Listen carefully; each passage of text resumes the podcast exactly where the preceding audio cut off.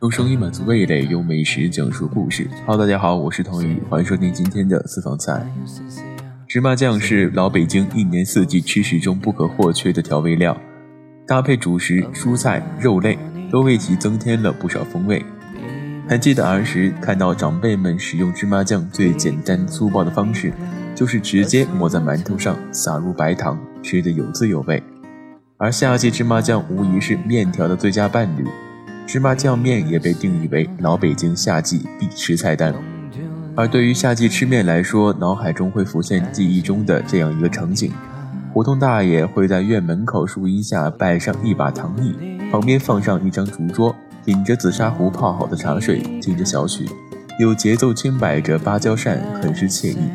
到了饭点，老伴儿会用蓝边大碗盛上冒尖的一碗面条，撒上芝麻酱，碗上放着一整根洗好的黄瓜。此刻大爷起身便可以吃了。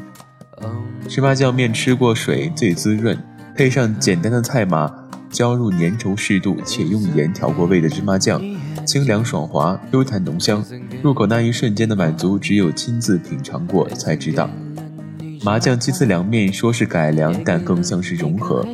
四川的鸡丝凉面与北京的麻酱面相融合，让单调的老北京麻酱面有了更丰富的层次、口感和营养。其灵感则是来自分子料理的低温慢煮技术，更适合家庭的制作手法，将鸡肉的嫩度最大程度保留。并融合进最家常的麻酱凉面，新口感新体验。葱香花椒油的加入，提升口感的同时，在颜色上也更符合夏日景象。鸡肉凉水下锅，开锅后煮两分钟，关火焖十五分钟。